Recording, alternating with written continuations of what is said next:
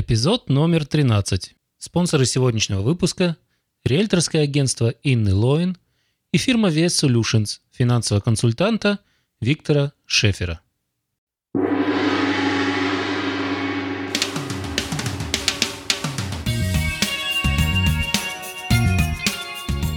Canadian Russian Speaking Production Network представляет The Ruven Свечин Show. Если вы хотите присоединиться к проекту, если вы хотите стать нашим спонсором, если вы хотите заявить о себе и быть услышанным, crspn.com contact. CRSPN – возможность заявить о себе. О разных способах сотрудничества и рекламы crspn.com contact. И помните, друзья, что где бы вы ни были, что бы вы ни делали и чем бы вы ни занимались, вы всегда можете быть на уровень выше, на уровень лучше, на уровень качественнее. Вы всегда можете подняться на другой, на новый уровень. Ну а Canadian Russian Speaking Production Network вам поможет.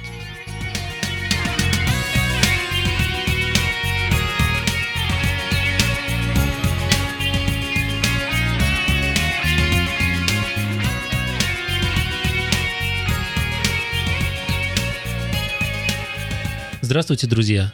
Тема моргиджа становится актуальной, как только речь заходит о покупке недвижимости. Как получить наилучшие условия? Какие виды ипотечных суд существуют в Канаде? Какие из них нам подходят? По каким критериям оценивают вас и ваши возможности?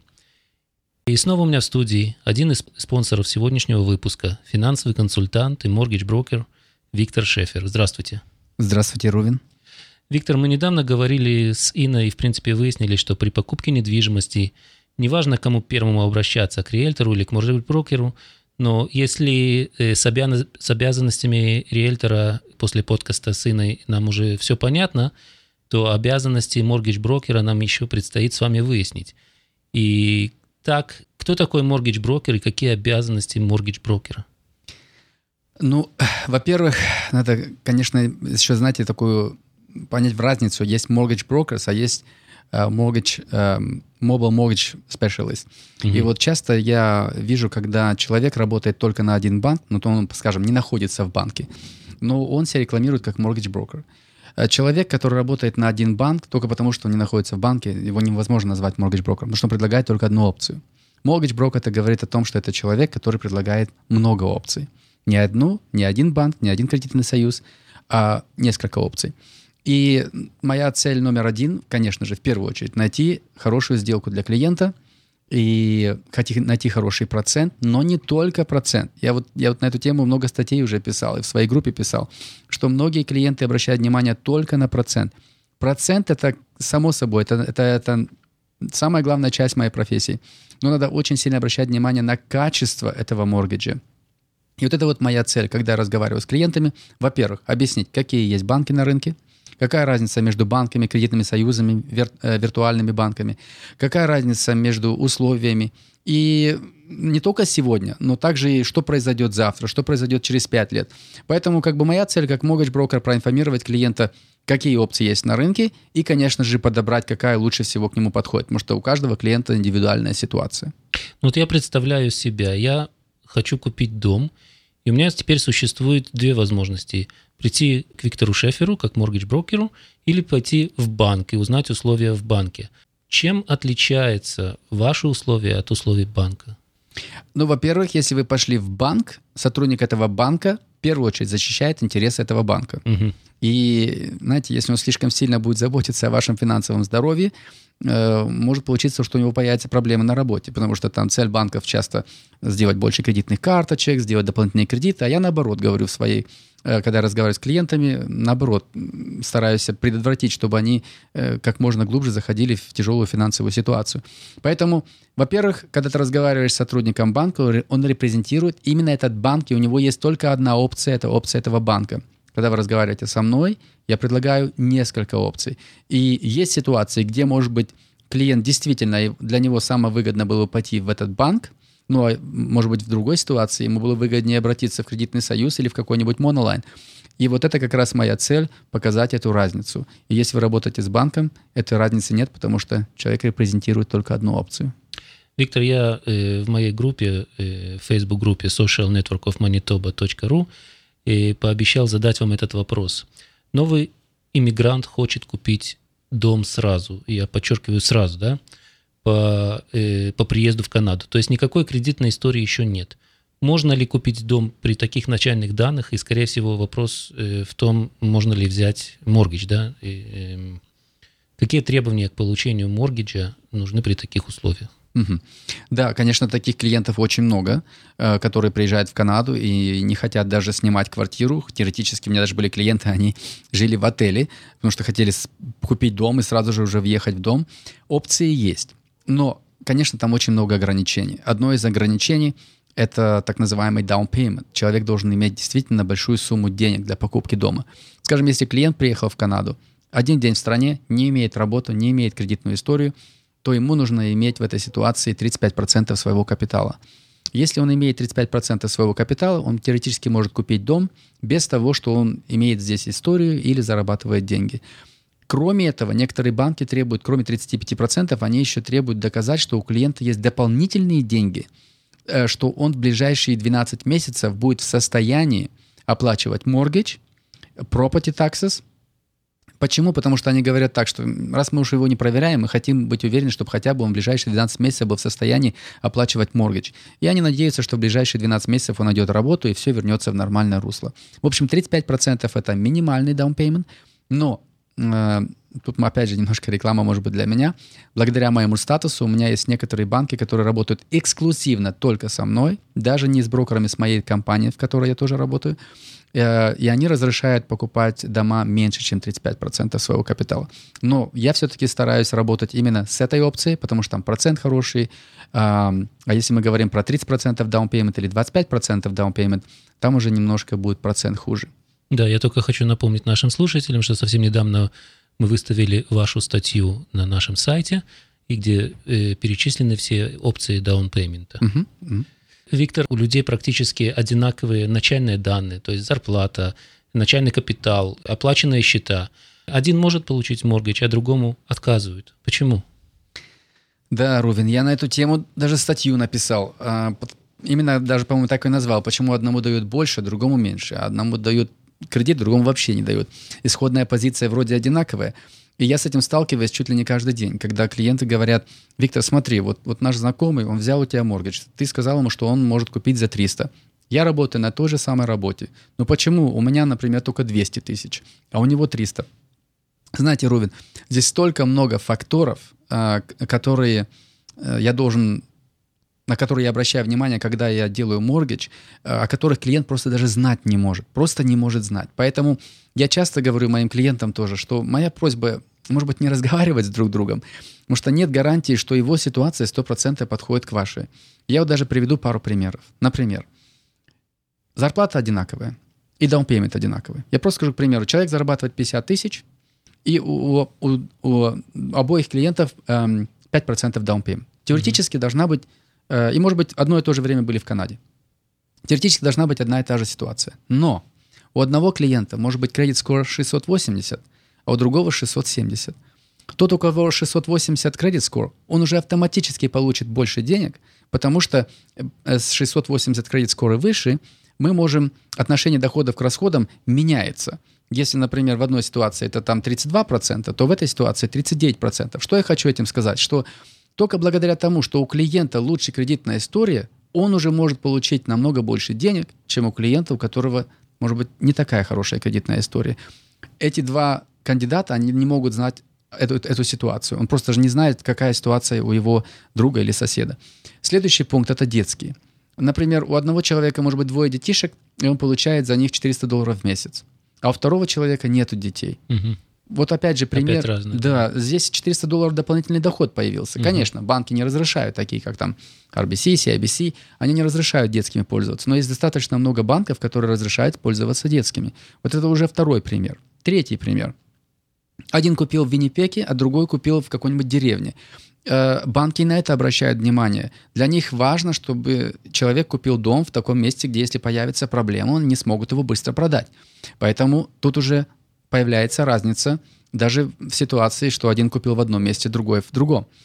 Если мы говорим о payment, скажем, клиент внес 20% своего капитала.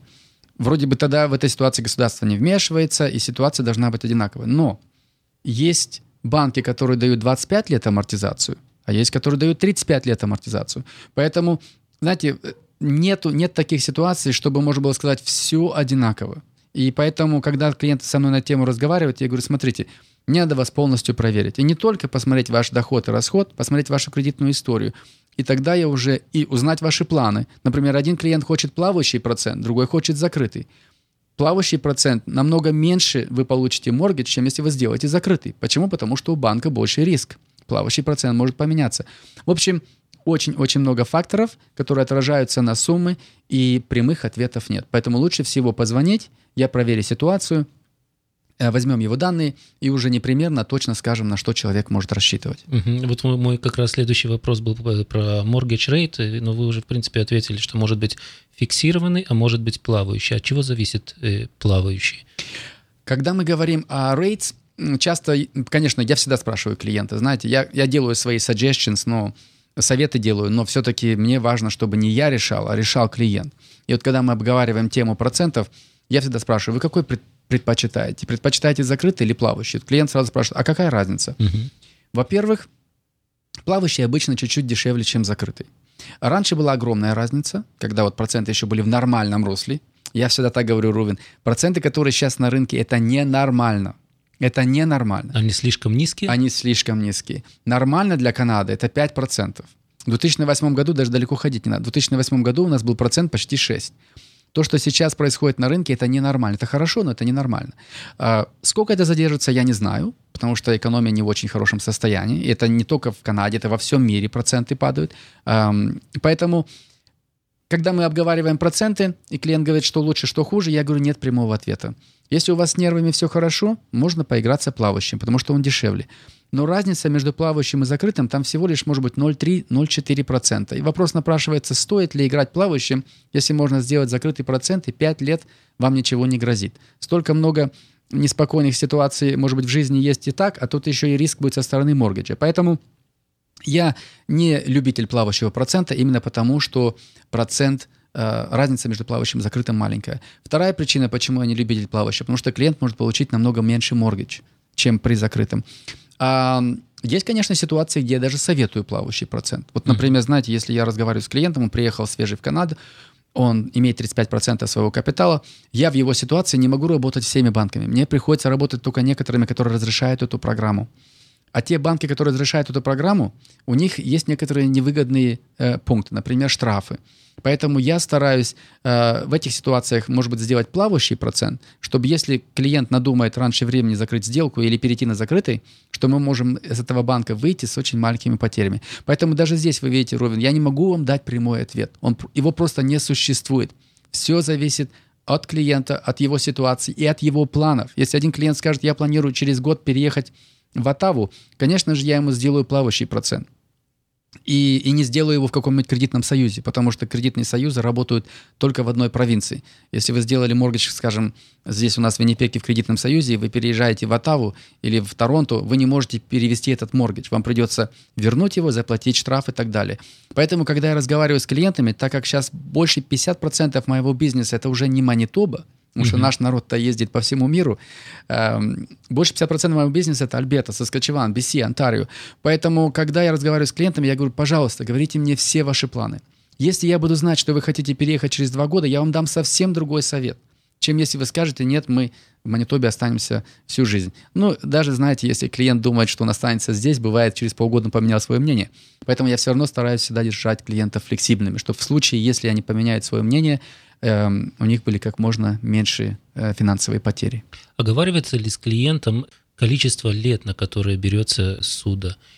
Есть две, два пункта, которые мы обговариваем с клиентом. Первый – это term, это теоретически на сколько лет вы берете закрытый, скажем, процент. Скажем, 5 лет, 7 лет, 10 лет, эм, или там 1, 2, 3 года. Это терм, так называемый. Это короткая, это теоретически дискуссия о каком-то коротком сроке. А вторая часть – это так называемая амортизация – Насколько вообще растянутый кредит? 25 лет и так далее. И вот тут, конечно же, тоже есть разница. Если, например, клиент вносит только 5% своего капитала, или 10, или 15%, там государство предписывает, э, что амортизация должна быть не дольше, чем 25 лет. Если же клиент внес 20% своего капитала и больше, государственная страховка больше не вмешивается, и клиент может получить моргидж вплоть до 35 лет. 35 лет 35-летняя опция не существует в банках. Это, опять же, плюс пункт, э, который вы, человек имеет, если работает со мной. У меня есть 35 лет амортизации, у банков ее нет. И вопрос напрашивается, ну, 35 лет амортизация, а кому она вообще нужна? Почему она вообще, почему она была бы интересной? Mm-hmm. Знаете, очень интересно это тем людям, которые инвесторы, которые покупают здания для сдачи. Им выгодно иметь monthly payment, э, месячную оплату как можно низкой. И благодаря растянутому кредиту у них месячная оплата маленькая. Это говорит о том, что они могут купить, может быть, следующий объект и следующий объект. Почему? Потому что у них оплата маленькая.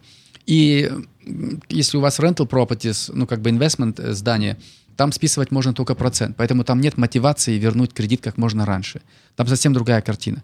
Поэтому вот это тоже, я считаю, один из важных пунктов, что через наш канал можно получить длиннее амортизации. Угу. А что действительно происходит, если мы хотим вернуть э, нашу суду раньше времени, не через 25 или 35 лет? Да, тут на эту тему я даже на семинарах трачу, мне кажется, минимум 20 минут. Это так называемые штрафы, penalties.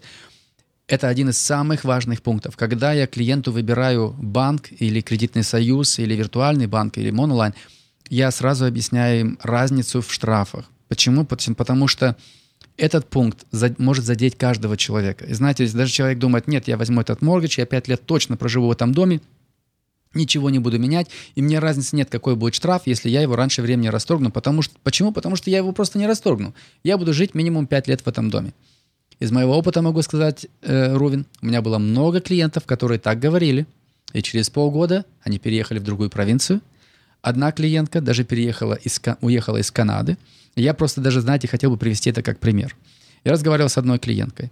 Они купили дом, у них был 5% down payment. Они хотели обязательно сделать моргидж в банке. Не, не там, где маленькие штрафы, а вот такие, скажем, банки, как RBC, CIBC, TD, Scotia. Это все банки, у которых очень большие штрафы, если вы решите раньше времени расторгнуть сделку. Я ее предупредил об этом, но она хотела обязательно именно в этом банке. Я закрыл ей сделку. Они были уверены, что они пять лет будут жить в Виннипеге. Полгода позже ему дают хорошую работу в Америке. Она мне звонит, так и так, мы решили продавать дом. Какой будет штраф? Потому что я хочу продать дом, получить деньги, и мы что-то купим в Америке. И, к сожалению, у меня был для нее нехороший ответ. Я сказал, знаете, вы не сможете продать ваш дом. У вас штраф будет больше, чем вы заплатили down payment и ей ничего не осталось, как оставить этот дом, сдать его, mm. теоретически каждый месяц иметь потери, потому что его не так хорошо сдать, такой дорогой дом. И вот, знаете, это вот опять же такой пример, где никто не знает, что будет завтра. Это может быть проблемы со здоровьем. Посмотрите, что творится в Альберте.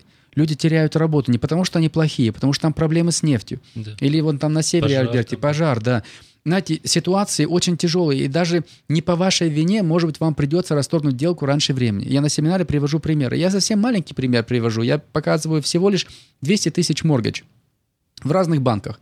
В одном банке, э, э я, по-моему, там сравниваю RBC с одним из Monoline. И в одном банке штраф был 3 тысячи долларов, а в другом 16. Мы не говорим о маленьком какой-то моргидже, а тем более, знаете, если как в Альберте там моргиджи 400 тысяч, или там в Онтарио 500, и 600, и 700, мы говорим о огромных э, числах. Это может быть проблема с, на работе, это может быть проблема со здоровьем, или, знаете, к сожалению, очень сильно распространено развод. Да. Ситуации развода там тоже, там нельзя сказать, мы подождем с моргаджем ближайшие еще три года. Там все, конфликт, и продаем завтра, и приходится платить штрафы. В общем, я очень сильно обращаю внимание, когда я делаю моргаджи на штрафы, и разницы огромные. Виктор, многие люди встают перед вопросом, покупать ли свое жилье и платить моргидж, может даже чуть дороже, чем продолжать жить на ренте. Каков ваш совет, рент или свое жилье? Я, конечно же, категорически против того, чтобы, чтобы э, идти на рент. Mm-hmm. Да, вот мой старший сын э, женился, и он с первого же дня живет в собственном доме. Конечно, пришлось папе немножко помочь, но я категорически был против, чтобы он хотя бы один день снимал квартиру. Потому что, во-первых, этим самым ты делаешь инвесторам лучше, да, они сдают твою квартиру, ты им оплачиваешь их не моргач и так далее. Во-вторых, э, цены на дома поднимаются, от которого человек, который снимает квартиру, никакого профита не имеет, потому что цена на дома поднимается, но ты от этого ничего не имеешь, потому что это не твой дом. Если у тебя есть свой дом, и ты платишь моргидж, больше половины теоретически ты платишь уже на погашение кредита от этой суммы. Только меньше половины ты платишь банку процент. Знаете, и, и в конце концов это дом, это твой дом, в котором ты э, имеешь семью, в котором растут твои детишки, у которых будет хорошая память. А не может так произойти, что в один прекрасный день тебе скажут, знаешь что, давай выходи с этой квартиры, мы решили этот дом продать. А если это твой дом, ты имеешь полный контроль, полный контроль. Ну и знаете, еще не знаю, будет ли когда-нибудь это или не будет. Я думаю, что это будет, и мне кажется, не так уж и далеко. Я думаю, когда-нибудь будет серьезная проблема даже с американским долларом. Будет какая-нибудь серьезная инфляция. Mm-hmm. Если у вас дом, это идеально. Дом оплачивает, теоретически инфляция оплачивает ваш кредит, и вы профитируете от цены дома. То есть это своего рода инвестмент даже. Огромный инвестмент. И особенно в, в такие кризисном состоянии. Знаете, вот часто я слышу, когда я говорю про дома, а что произошло в Америке в 2008 году? Тоже люди думали, дом это надежный инвестмент, и что произошло? Дома упали в цене на 50, на 60, на 70, на 80 процентов. Во Флориде все еще можно купить дом за, за 40 тысяч долларов. Но одно хочу сказать, что мы, наша система банковская полностью отличается от американской. За всеми кредитами в Канаде, теоретически, особенно если человек внес маленький даунпеймент, стоит государство. Поэтому надеяться на то или рассчитывать на то, что такое, что произошло в Америке, произойдет у нас, я считаю, все-таки неправильно. Да, оно может произойти везде, это само собой. Но э, после 2008 года мы теоретически вышли на первое место. Канада, Канада вышла на первое место, потому что у нас ни один банк, ни один кредитный союз не получил ни копейки от государства, в то время как все банки мира поддерживались государством, чтобы они вообще остались на рынке. Я думаю, что нас всех можно поздравить, что канадцы смогли этот кризис хорошо пережить. Но никто не знает, что будет завтра. Но я считаю, что дом — это один из самых лучших инвестмент, которые можно иметь. И не, не то, что самый лучший, но один из самых лучших. Угу. Виктор, вот э, по поводу инвестмента. Э, некоторые люди хотят инвестировать деньги в недвижимость и купить второй дом на рент. Э, какие опции для этого существуют? Мне просто хотелось, чтобы вы затронули, что такое line of credit. Окей. Okay. Если мы говорим про investment property, я все-таки хотел бы еще один пункт э, обговорить, Рубин. Если вы покупаете дом для себя, вам теоретически нужно всего лишь иметь 5%. Может быть, даже я сейчас немножко объясню э, опции, потому что я думаю, люди новые, они приезжают в Канаду, они хотели бы знать, что вообще, как вообще здесь, какие даунпейменты, какие условия, какие законы. Да. Окей, если да, вы не против. Конечно, okay. радости. Замечательно. Um, Первая опция – это опция без даунпеймента. Или, может быть, я начну с обратной стороны. Самая легкая опция получить моргидж в Канаде – это если вы имеете 35%, которые мы недавно обговорили. Следующая опция – это иметь 20% своего капитала. Теоретически, если вы имеете 20% своего капитала, и у вас есть работа, и отношение доходов к расходам в нормальном состоянии, я могу человеку сделать моргидж, даже если он находится всего лишь месяц в стране. Но для этого нужна работа. Если 35% работа не нужна, то с 20% она нужна. И эти банки работают эксклюзивно со мной, поэтому мне немножко легче с ними работать. Следующая ступень – это теоретически 15% или 10% своего капитала. В этой ситуации государственная страховка участвует в процессе и диктует условия. И условия такие. Минимум 6 месяцев в стране, минимум 3 месяца работы, минимум 10% своего капитала – из них 5% должны быть ваши, а вашими они считаются, когда они 3 месяца пролежали на счету, поэтому я советую всем нашим слушателям деньги не хранить дома, а ложить их на счет, чтобы они там лежали. Намного-много легче моя жизнь будет, если они отлежались 3 месяца, чем если они у вас где-то под матрасом. Поэтому мой совет все-таки их ложить на счет как можно э, быстрее. Канадская система надежная, здесь сильно волноваться за них не надо. So, вот эти вот условия для э, опции с 10%. Первые 5% должны быть ваши, а вторые 5 могут быть подаренными. Когда мы говорим о 5% опций, там уже условия построже. Во-первых, вам надо находиться 12 месяцев в стране, минимум 3 месяца работу, и вам надо доказать, что вы вовремя оплачивали эм, рент и что-то еще, скажем, телефон, интернет или еще что-нибудь. Поэтому просьба сохранять билы, э, чтобы их не выкидывать, потому что они могут понадобиться. Если человек уже долго в стране имеет хорошую кредитную историю, это все не нужно. Я сейчас говорю только специально для иммигрантов, которые недавно приехали и хотят купить дом с маленьким даунпейментом. Следующая ступень это 10, это, это 0%. Это теоретически mortgage вообще без даунпеймента. Эта опция существует, она не существует в банках, ее запретили уже несколько лет назад, но она есть через наши каналы, и она достаточно хорошая, и процент хороший, и условия хорошие. В этой ситуации разрешается взять down payment, занять, скажем, line of credit или кредитные карты, или просто кредит. И эта программа легальная, она разрешенная, но там клиент должен быть очень сильный. Дольше в стране, минимум два года кредитной истории и так далее.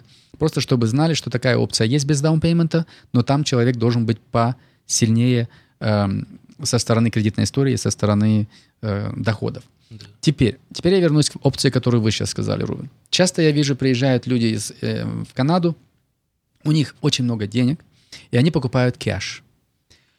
А потом, полгода позже, они решили купить рентал, на, на сдачу. Но денег у них уже нет.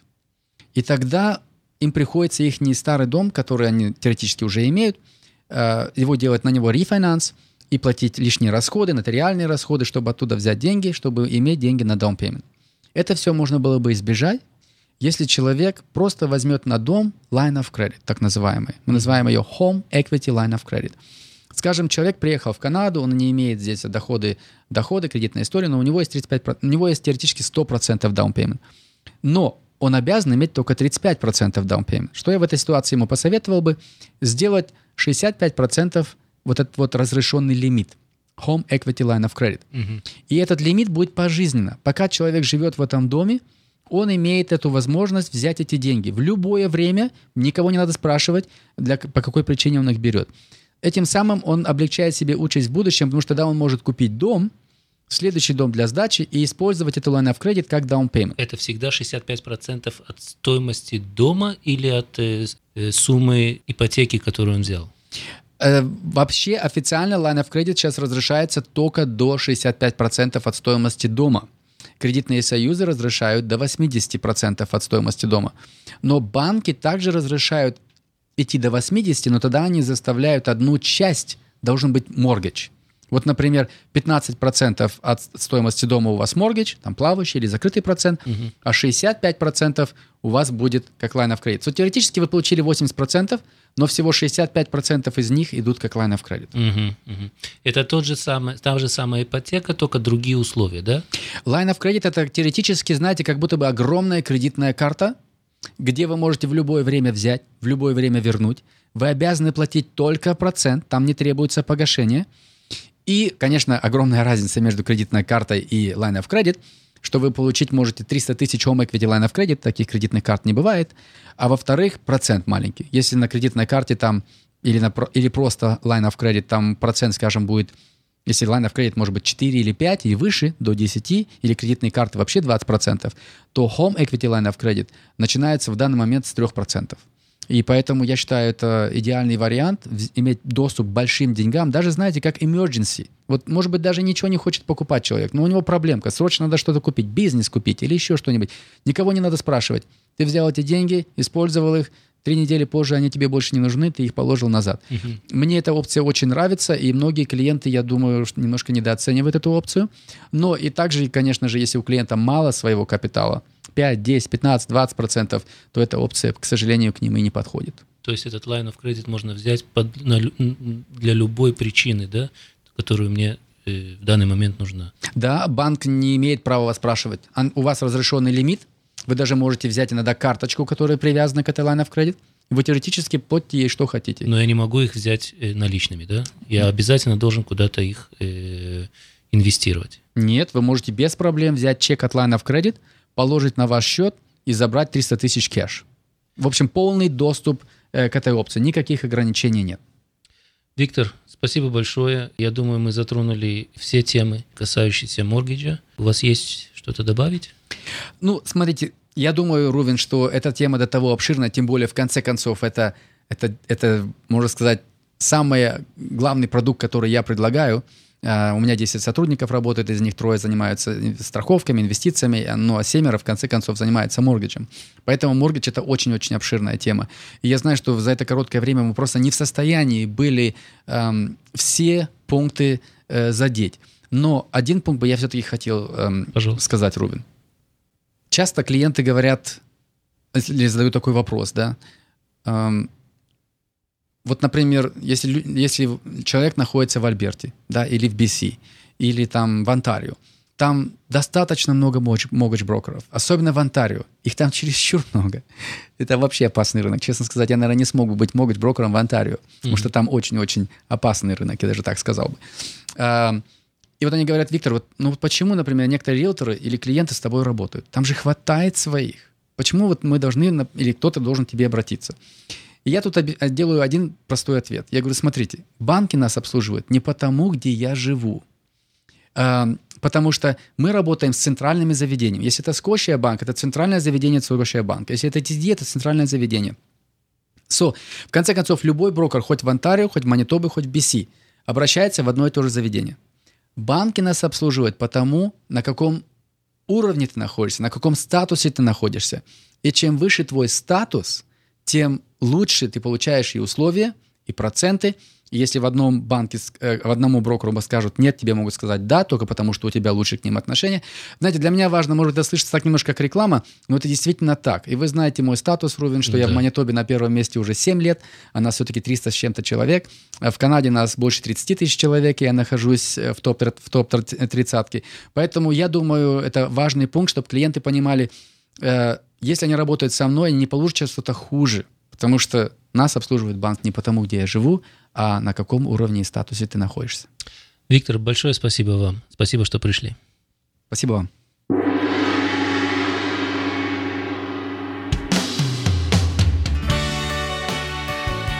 Ну а мы прощаемся с вами. В студии были Рувен Свечин и Виктор Шефер. Я напоминаю, что спонсоры сегодняшнего выпуска – риэлторское агентство Инны Лоин и фирма Vest Solutions, финансового консультанта – и моего сегодняшнего гостя Виктора Шефера. Оставляйте ваши комментарии, делитесь ссылками на наши подкасты и на статьи в нашем блоге на сайте crspn.com. И помните, друзья, что где бы вы ни были, что бы вы ни делали и чем бы вы ни занимались, вы всегда можете быть на уровень выше, на уровень лучше, на уровень качественнее. Вы всегда можете подняться на другой, на новый уровень. Ну а Canadian Russian Speaking Production Network вам поможет.